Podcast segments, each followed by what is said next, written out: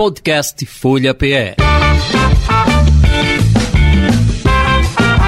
Começa agora o programa Conexão Café.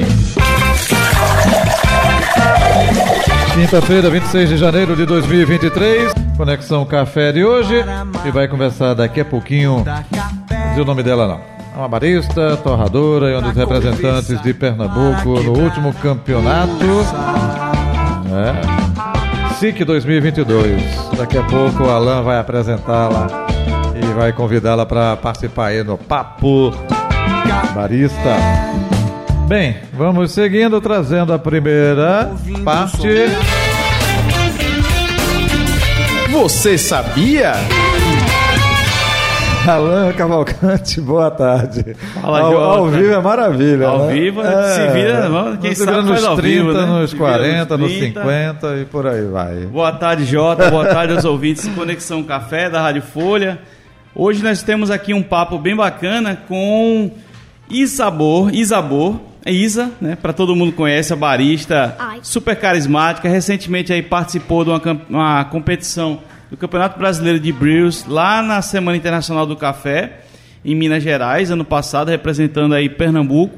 E ela, né, como barista, vai nos ajudar a desvendar essas, esses mistérios aí, todas as nuances dessa profissão, né, que é ser barista e quais são as possibilidades de atuação. A gente está no começo do ano, né? É um, dois, três, com. Muita gente está pensando, muita gente tá pensando em alterar, a, fazer transição de carreira, fazer de repente o seu primeiro emprego. Então, vamos aí conversar com a Isa para essas possibilidades aí para quem está nos ouvindo. Beleza, daqui a pouquinho ela participa com a gente. Tranquilo. Esse som aí, oi, oi, oi, foi o filho do Alan Cavalcante. Diga aí o nome dele. Vai, mais uma vez. O nosso sempre convidado, né? No período de férias é sempre o nosso convidado também, né? É, Alan? hoje é o último, último dia das férias, aí ele veio aqui para me assessorar aqui, mas tá Maravilha. Vamos lá, e seguindo com o Você Sabia. Você sabia? Antes que ele pergunte, eu vou logo dizendo não, não sabia, não sei. Mas, rapaz, mas vou perguntar assim mesmo. né? Vamos nós. Jota, qual é a cafeteria mais antiga do mundo? Não sei. Tem nem ideia de onde Nem seja, ideia. quanto tempo. Quanto tempo tu acha que existe? Há quanto tempo você acha que existe a maior cafeteria do mundo? Mais de 100 anos? Tem mais. Tem mais? Tem mais. Aí. Pois é, Realmente Jota. não Então sei. vamos lá, já que você socorra, não, já que você não, não quer chutar, Opa, qual a país já- que você acha a, que a gente já está já é aparecendo aí, não é? Estamos- é, estamos ao vivo então, aqui, ok, né? Agora sim, beleza. Oi, pessoal. Maravilha, o pessoal já está nos acompanhando ao vivo.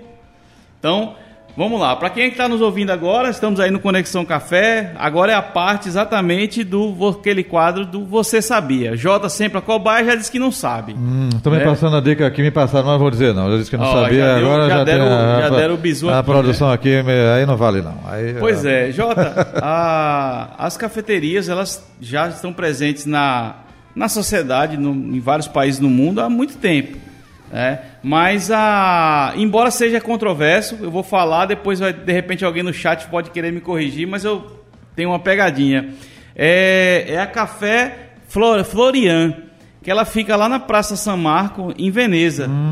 Então essa cafeteria ela tem exatamente 303 anos de funcionamento. Jota. É, Ela somente foi inaugurada isso, né? em 1720. E aí ela atuando, né, praticamente ininterruptamente aí durante 303 anos. É, é um ponto turístico importante né, em Veneza, né, na Itália. Você está lá tomando seu cafezinho, passando as gôndolas, você lá com aquele romantismo, aquela Exato, coisa toda, e San por aí Marco. vai. Né? E aí, Jota, o que acontece? Mas quando você dá um Google, simplesmente vai aparecer outra cafeteria, outro café mais antigo, que é o Le Procope. Não sei, o meu francês não é muito bom não, mas Le Procope. E aí ela é de 1686, se eu não me engano. Ah, espera aí. Se uma é de 1686, não é possível que a outra de 1720 seja mais antiga. Tem algum problema. Aí depois vem a pegadinha, né? Porque no caso da do Florian, o Café Florian, de ele se mantém, né? Ele se mantém aos 303 anos ininterruptamente. No caso do Lake Procope, ele parou em mil, cadê? Eu vou até filar aqui. Parou em 1700 1872, então ainda há muito tempo, século XIX ainda, né? Mas voltou né, regularmente como cafeteria em 1920. Ah, tá. Então, oficialmente é considerado o Florian por conta dessa atuação ininterrupta aí durante esses anos. Então parou, voltou, aí não conta não, por isso É, que... aí esse, a patente do outro fica maior, né? É, então, explicado. Legal, Alan. Vamos seguindo, vamos nós. Barista responde. Opa, aqui é comigo. Você que mandou mensagem para o 991469735. Eu disse 991469735.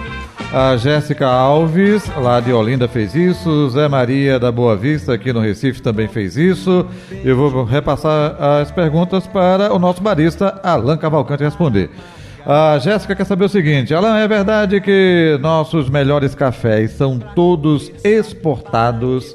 Só conseguimos tomar o melhor café quando saímos fora do Brasil? Isso é verdade ou não, Alan? Diga aí. Pois é, Jota, essa é uma pergunta que sempre é, acaba sendo recorrente aqui no programa e qualquer papo quando a pessoa sabe que a gente trabalha com café. Por muitos anos foi difundido isso, né? Dizendo que é, se você quiser tomar o melhor café do Brasil, você tem que sair do Brasil. É, então, digamos que lá para a década de 90, até no finalzinho aí lá 2000, poderia ser até verdade, porque o mercado de exportação brasileiro tinha uma diferença. Antigamente se, se exportava muito pelo tamanho dos grãos, então a padronização internacional ela garantia que a máxima qualidade de fato era exportada. Mas com ah, o advento da terceira onda do café, e hoje a gente vai para a quarta onda do café, na qual as cafeterias de especialidade ganham cada vez mais espaço, então essa, essa produção dos cafés 100% arábica, o café é, especial acima de 80 pontos, né, dentro daquelas classificações que a gente vive falando aqui no programa, é, esse café tipo exportação começa a ficar também aqui no Brasil. E ele ficando no Brasil, a gente tem hoje mais ou menos de 15 a 20% dessa fatia de mercado ficando nas cafeterias. Então, nas cafeterias que a gente vive falando aqui, quem está em Recife, Pernambuco, as associadas às ASCA, a, da ASCAP, né? Normalmente a gente tem bons cafés num padrão internacional para tomar no Brasil. Então, hoje não é verdade essa afirmação. Beleza, então tá aí. Tudo evolui, isso também evoluiu. E o Zé Maria da Boa Vista, qual a melhor forma de guardar o meu café? Ele quer saber se pode ser na geladeira. Que é isso, Alan? Olha aí, Jota. Zé Maria, veja, é, a forma de guardar, a melhor forma de, de guardar o seu café, ah, você primeiro tem que saber, tem algumas informações. De forma bem objetiva é, normalmente na própria embalagem você já tem uma característica importante né, de, de manutenção das propriedades do café. Né, você para que você possa evitar que ele se oxide, né, que ele, digamos, envelheça, que ele perca as principais características, que é sabor e cheiro. A gente sabe que quando abre um pacote de café, o cheiro exala né, imediatamente. Oh. Então, quando ele vai passando o tempo, fica muito tempo aberto, esse, esse aroma, né, esse cheiro maravilhoso vai se perdendo. Então, o ideal é você se mantê-lo na própria embalagem. Elas são metalizadas, tem uma coisa laminada por dentro, então eles têm uma característica. Dependendo, inclusive, do tipo do café que você compra. Se você compra ele embalado a vácuo, é melhor, porque o ar, luz e oxigênio são as três características que vão é, digamos, oxidar ou envelhecer o seu café, fazer com que ele perca aro- aroma e sabor. Então, guardar ele fechadinho na própria embalagem é uma boa. Aqueles potinhos de vidro que tem aquela uma uma como é que a gente chama? Tem uma borrachinha, né, e tem uma presilhazinha. Isso. Então, tipo hermético que fala. Então, esses potes também são muito bons para você guardar, mas sempre dentro da embalagem. Tem gente que fala, ah, vou, vou botar na Derramar, né? de vidro, Tira e. boto só o pó dentro da, da- do recipiente e boto na geladeira. Veja, a geladeira tem umidade, tem iluminação em alguns momentos, então o ideal é vedar. Inclusive, se ele é adepto de utilizar café em grãos, e às vezes a gente tem uma grande quantidade de café em grão e vai demorar mais tempo para usar, tem algumas possibilidades de inclusive congelar o café, mas ele em grãos. Porque aí você depois, quando vai demorar muito para usar, dá para fazer isso. Mas isso já é uma coisa mais, mais avançada, mais polêmica, que aí você, sobretudo para quem está usando café em grãos e vai demorar muito para consumir. Perfeito, aí a palavra do especialista. Zé Maria, um abraço. Jéssica, um abraço. 991469735. Então, no rolê do barista, eh, você manda a pergunta para o próprio Alan Cavalcante. Vamos seguindo, agora chegou a hora de apresentar a nossa convidada. Papo de café. Trazer ela para conversar com a gente, Isabor Maria. Isa Maria. Isa, boa tarde, seja bem-vinda, tudo bom? Legal? Tudo bem? E aí, Alan, conduza o Papo Barista enquanto eu vou tomar um cafezinho. Lembrando que estamos nas redes sociais, youtube.com.br Folha de Pernambuco, Facebook, arroba Rádio Folha PE, Rolê do Barista também. Né, Também. Jota. E aí, agora aproveitando aí a, a oportunidade para fazer a saudação do pessoal que está no chat. A gente está ao vivo pelo YouTube, né, da Folha de Pernambuco. Você pode ouvir tanto pelo dial da 96.7, 102.1, por, pela FM da Rádio Folha Pernambuco, mas também pode assistir, né, além de ouvir-nos, pode nos ver também pelo YouTube lá no no canal da Folha de Pernambuco. E a gente tem aqui alguns amigos aqui já participando, já mandando perguntas, né? Então registrar aqui a Bruna, né, do Café com Bruna também já mandou perguntas, já mandou boa tarde. Tem a Sil 123 Matemática também já dando boa tarde. Tá ligadinha aqui na nossa, no nosso papo. Então, é, iniciar aqui nossa conversa dando as boas-vindas. Isa, que prazer tê-la aqui conosco, né? Aqui no Conexão Café, na Rádio Folha.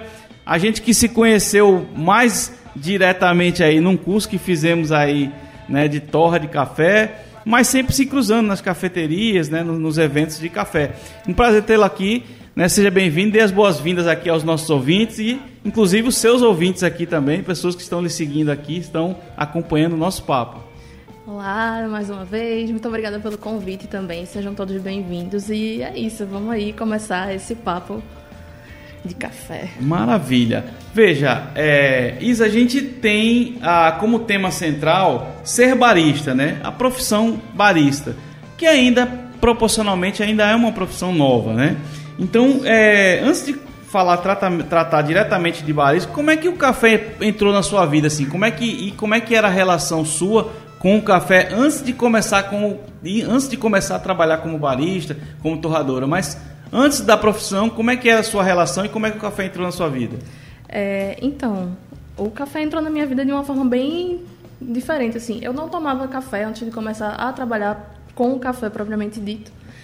E estava numa formação, estava na minha graduação, que também é uma outra área, fugindo um pouco em contrapartida, que geralmente a grande maioria dos profissionais do café trabalham ou já trabalharam, são formados em gastronomia. Eu me Sim. formei em licenciatura em educação física. Estava na graduação e aí eu parei assim, poxa, acho que eu vou fazer alguma coisa além da educação física. Conversei com uma amiga, ela era gerente de uma cafeteria que hoje já não existe mais. E ela me abriu um pouco os olhos sobre o mercado e surgiu o interesse. E me candidatei à vaga e fui contratada. Foi um negócio assim bem rápido. Mas antigamente, que é uma coisa curiosa para muitos baristas, né, o pessoal fala, rapaz, o pessoal deve ser apaixonado por café e tal, e de repente você não tinha nem muito hábito de tomar café, então antes de, de se tornar barista. É, exatamente. É, na minha casa, meus avós sempre tomavam é, Nescafé, café solúvel. Já minha mãe, ela não gostava de tomar café. Ela não gostava do gosto Sim. do café. Ela tinha mais preferência por chá. Então, eu segui o caminho Dentro da minha dessa mãe. linha, né? Não era muito presente na, em casa. Bom, é, o que é que fez de despertar, assim? Você teve essa questão da, da questão profissional de fazer uma transição, né? Quais foram as dificuldades ou os, os grandes desafios para você sair dessa, digamos, da parte da educação física, né? Para migrar para a parte do barismo e, e trabalhar com café propriamente dito? É, eu acredito que os maiores desafios tenham sido realmente aprender um ofício novo. Quando você vai aprender alguma coisa nova, você precisa se dedicar. Então, eu estava me dedicando em paralelo à faculdade e ao trabalho.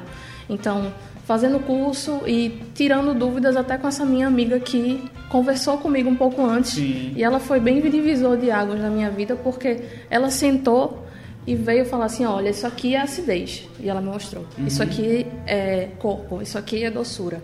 Então, é, foi isso, assim, foi me interessar mais pelo processo. Foi o que funcionou para mim, para conseguir engajar no mundo do barismo. Você já tinha conhecimento que tinha curso de barista antes disso?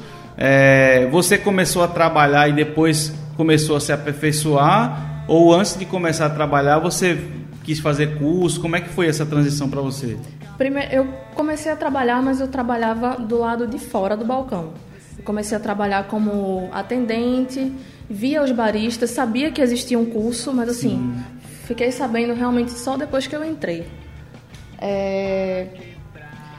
E aí, um pouco tempo depois, foi que eu fui chamada para entrar no bar também. Aí eu fiz um curso antes, foi um curso que eu fiz com o Chico Rabelo, né, na minha primeira contratação. A empresa deu esse curso e aí pouco depois eu comecei. É, um dia eu operava no balcão e aí aprendia com os outros baristas que já, com os outros baristas que já estavam comigo. E aí outro dia eu voltava para o salão e ficava também é, girando entre os dois Sim. lugares. Não, bacana. Eu acho que é, o ambiente da, da cafeteria ele é muito é muito charmoso, né? As pessoas têm um ambiente muito bacana de conexão de pessoas, né? Você vai para a cafeteria para bater papo, para provar café, então é uma coisa que atrai bastante você, né? O dia a dia de uma cafeteria do barista é, é, um dia é um dia a dia que não é se tem muitas coisas que tem é que ele não é monótono, né? Você está sempre conhecendo gente nova, experiências interessantes, né? Então realmente é muito legal. Eu vou dar mais uma vez uma passada aqui no chat, porque a gente tem aqui muita gente chegando aqui. Então, além dos que a gente já citou, também tem a Sara Canuto dizendo ó, que a Isa é uma diva. Né? A Verônica Rodrigues também dando boa tarde. Tatiana Faraújo. Ah, tem algumas perguntas, então vamos, deixa eu puxar aqui. A Bruna perguntou o seguinte: qual o maior desafio da profissão na profissão de barista, na sua opinião? Essa é bem. Uh, eu acho que o principal desafio dentro do barismo é você ter é, condições de fazer cursos, de fazer formações, condições, eu digo, de tempo, uhum. porque é uma profissão que te exige Sim. É, muito, no sentido de você trabalha muito tempo. A carga horária, é, né? E também condições financeiras, porque, por exemplo, ah, o barista provavelmente ele também faz a mesma coisa. Ele está oscilando entre um, um, trabalho, uma faculdade, uma maternidade, talvez, para as baristas, para as manas baristas. E eu acho que a, o principal desafio, fora isso, também é entender e é, associar esses processos do balcão. Porque muitas vezes a gente vê o barista como aquela pessoa que só tira o café.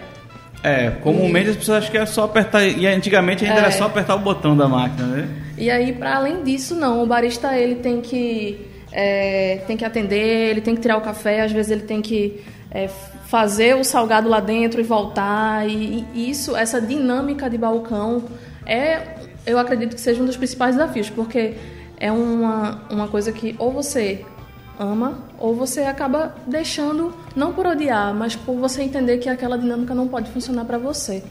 É, para você hoje, se a gente né, tá, trouxe muito esse tema, pensando muito, sobretudo naquelas pessoas do primeiro emprego, né? É, a gente que trabalha já há algum tempo nesse mercado, que participa de capacitações, a gente vê que as pessoas se formam em barismo para as diversas, mais diversas é, os mais diversos interesses, né? Desde morar fora e ter uma profissão, né? de repente ser o primeiro emprego. Então, para quem tá, para quem tá pensando ainda em entrar, na sua opinião, assim, na sua experiência, você acha que é uma boa oportunidade também para que, quem está em dificuldade até de conseguir um primeiro emprego, para ser uma opção para entrar no mercado? Sim, eu acho sim.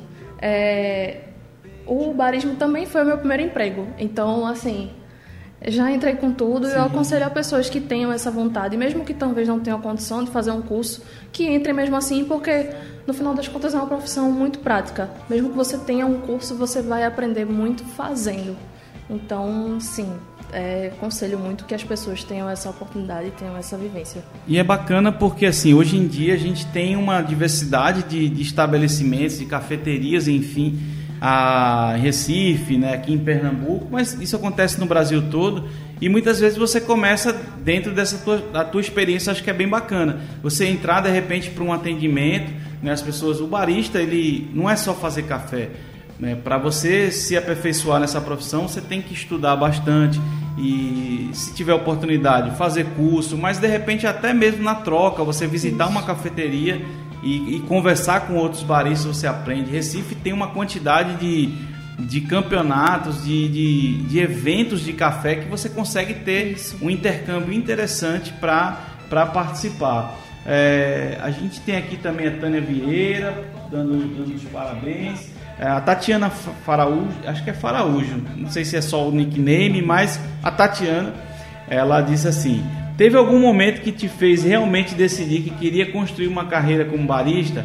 Um momento em que você se apaixonou pela profiss- profissão? A gente bri- brinca até que é, qual é o momento que o, o bichinho do café picou? Você, ah, agora é isso que eu quero para trabalhar. É, eu acredito que não teve um momento em si, eu não consigo precisar quando foi realmente essa virada de chave. Mas é, eu acho que tipo, foi muito pela experiência com o outro, porque é isso, a gente é barista, a gente faz café Sim. pra gente, sim, claro, mas também para o outro. E essa experiência com o público foi muito determinante, assim, de você poder ver aquela pessoa apreciando o seu produto, apreciando o que você está fazendo. E aí isso vai te dando mais segurança e você vai entrando mais e querendo aprender mais para poder fazer isso acontecer de uma forma diferente.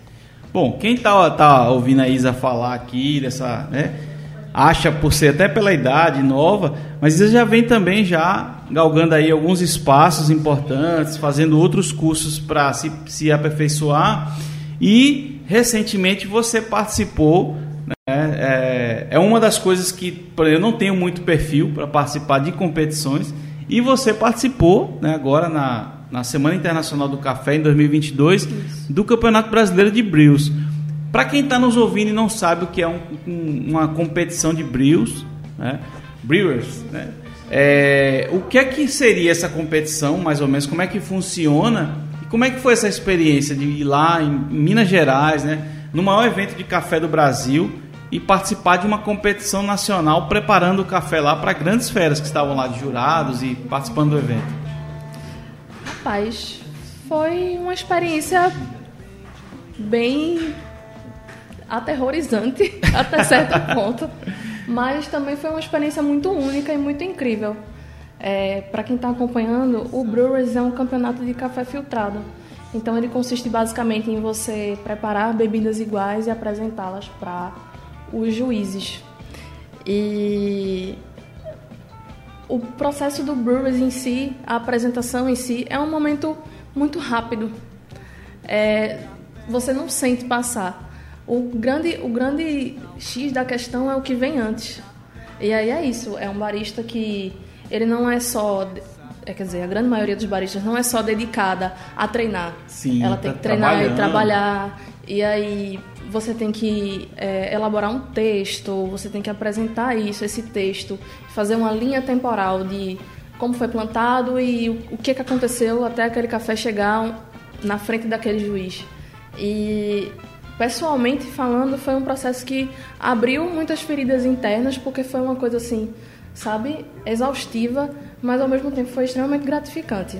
Como pra- tem muita gente que não, não tem noção do que é uma competição, é, você falou que é um café filtrado, aí é, é um método para todo mundo. A gente tá- já está falando também, as pessoas começam a se apropriar um pouco dessa coisa do o café coado, o café filtrado. Já quem é ouvinte do Conexão Café já sabe que tem várias formas de preparar café. Então tem vários métodos. É, é o mesmo método para todo mundo? É o mesmo café para todo mundo? Ou você que fez essa escolha e você preparou uma receita específica para a disputa? Isso. É, você escolhe o seu café, você escolhe o seu método, qual a sua receita. Você escolhe absolutamente tudo. Você leva tudo seu do zero. Você pode inclusive até montar a sua água, se você quiser. Sim. Fazer uma água do zero para que ela se adeque melhor à característica daquele café. Como é que foi? Qual foi o método que você usou e qual foi o café que você levou para lá? Eu usei um café da Colômbia, que dentro da minha, da minha proposta de discurso é, foi um café que foi plantado por uma mulher, uma senhora. E eu escolhi o método Time More Glass, que é um método muito semelhante ao V60, que para quem está ouvindo é um método que tem um ângulo de 60 graus e faz uma extração é, limpa do café, que é uma extração que não tem é, resíduo, não é uma extração Sim. turva. E escolhi uma receita de um pulso único, também vai bem diferente aquela, aquilo que a gente aprende que tem que dar uma pré-infusão ou depois seguir fazendo vários ataques. É, era um único pulso, tinha uma extração bem rápida de 1 minuto e 30 e a gente estava buscando realmente uma complexidade, era um café com uma fermentação diferente. Ele apresentava um aroma de um aroma de chocolate, de nibs de cacau, mas no sensorial ele tinha flor, ele tinha canela, era bem complexo. Ah, bacana. É, Isa, a gente está se aproximando um pouco do final. ah, e aí eu também queria registrar aqui a Ana Rita Vieira, também que chegou agora há pouco. Ah, as pessoas estão participando aqui. Agradecer a participação de vocês no chat, nas perguntas também. É, deixa eu lhe perguntar, vou lhe fazer aqui. ah, a gente vai começar aqui um quadrinho rápido, que é um bate-bola simples de algumas dicas para gente. Conexão Café, a ideia é tentar trazer para o grande público, um público geral. A gente está num sistema de comunicação da Folha de Pernambuco extremamente popular, atendendo, é, atingindo o estado todo de Pernambuco. Cada vez mais que a gente possa falar desses termos, né, do- dos ataques, da pré-infusão, né, da, da filtragem, de fermentação, quanto mais a gente falar disso, mais vai massificar é, o conteúdo né, dessa, Sim. desse mundo dos cafés especiais. Aí eu vou te fazer quatro perguntinhas e você responde objetivamente, assim, é, dentro da sua experiência da sua, da sua preferência, inclusive. Ok. Qual foi o café mais marcante que você tomou? O café que eu competi. Ele era um. Tem. Qual é a variedade dele? né? Só pra gente saber, pra gente depois ir atrás dele, pra provar. Eu até, eu até esqueci qual é a variedade, tô um pouco nervosa. Mas é colombiano e tem esse perfil fortemente de fermentação, né? Isso. Então, como você explicou. Esse foi o que você mais achou super diferente e bacana, né? Até pela história também que você falou, né? Da, da produtora. É, qual hoje, ah, além do que você trabalha, assim, mas tipo, qual o local, a gente de dicas, qual o local que você tem ali para tomar um bom café como experiência sensorial, tipo, para degustação. Quero saber o que é café especial. Qual seria a sua dica de, de, de lugar? Se Ah. quiser falar mais de um também para não se comprometer, que às vezes a gente fica, rapaz, um só é fogo. Aí, Caraca, velho. Tem muitos lugares onde eu consigo realmente encontrar um café de especialidade que seja marcante. É, tanto como o lugar que eu trabalho, que no caso hoje eu trabalho numa torrefação, então a ASO, o Solo, o Café do Brejo, o Versado, acho que eu indicaria esses lugares. um lugar que você escolhe para trabalhar, vai estar no home office ou vai dar uma estudada, vai dar uma pesquisada. Onde é que você vai? Ah, eu vou pra ASO mesmo. O meu, o meu home office é lá, é um lugar super confortável pra mim. Massa. E por último, ah, um lugarzinho que você conhece, que de repente aquele lugar que você adora ir, mas ainda não tá no hype, não é aquela cafeteria, aquele lugarzinho que tá mais na moda, assim, que todo mundo conhece. É meio fora da rota. O que é que você podia indicar para quem está nos ouvindo? Rapaz. Ele já está no hype, mas é, consequentemente acaba sendo um lugar que eu gosto muito de ir, porque está muito próximo. É o Coffee Cube da Jaqueira. Sim. É, eu acho que a Bruna tá, tá dando uma contribuição que ela acha que foi um caturra. Não, não foi um Caturra, foi outro. Meu Deus do céu, eu preciso lembrar. Não, depois a gente bota aqui no, no chat aqui, eu boto na, na marcação do texto. Bom, é, Isa, a gente é, de fato está chegando né, ao final do nosso programa. Queria agradecer a sua participação. É, o tempo é pouco, então é bom porque fica aquele gostinho de quero mais, para a gente vir outras vezes aqui. Mas eu queria que você é, encerrasse falando, se as pessoas quiserem saber um pouco mais, acompanhar inclusive essa questão das competições, as suas postagens, o que você pensa no mercado de café, onde é que elas podem lhe encontrar né, para acompanhar o seu trabalho? Bom, elas podem me encontrar na minha, na minha rede social, que, é, que eu mais uso é o Instagram hoje em dia, que é arroba freesabor underline. Gente, não é a sorveteria, tá? Tem um underline no final. Então não adicionem ele, me adicionem. E é isso. Maravilha. Obrigado. Queria agradecer mais uma vez todo mundo que está aqui no chat. Hoje aqui também uma participação bem bacana das pessoas. A Bruna, mandar um abraço para a Bruna, para a Sil 123 Matemática. Às vezes o, o, o nickname eu, eu falo errado assim, mas bom, eu estou falando pelo nick que está aqui. A Sara, a Verônica Rodrigues, Tatiana, cadê a Tânia e Ana Rita?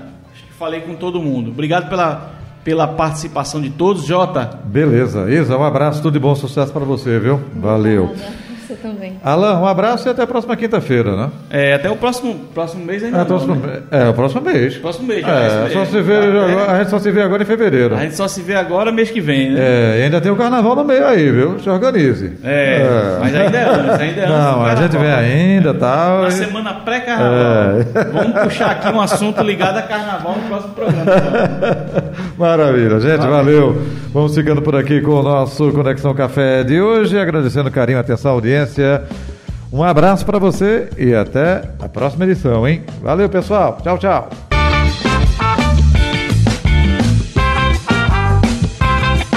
Você acompanhou Conexão Café.